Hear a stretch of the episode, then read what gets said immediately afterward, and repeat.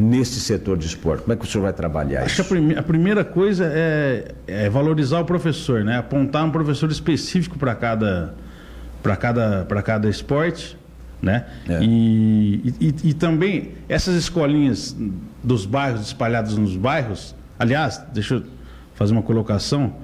Todas as quadras da- dos bairros periféricos de Itaquaritinga estão detonadas. To- nenhuma tem, nenhuma tem, tem cobertura. O, piso é, um, é, é lamentável a situação. Nós fomos no Maria Luísa outro dia e aquilo não é uma quadra, né? É um, é um piso que puseram duas traves, duas traves. E é a única opção de lazer para a criançada, lá para os jovens e também para o pessoal mais velho fazer um, bater sua bolinha.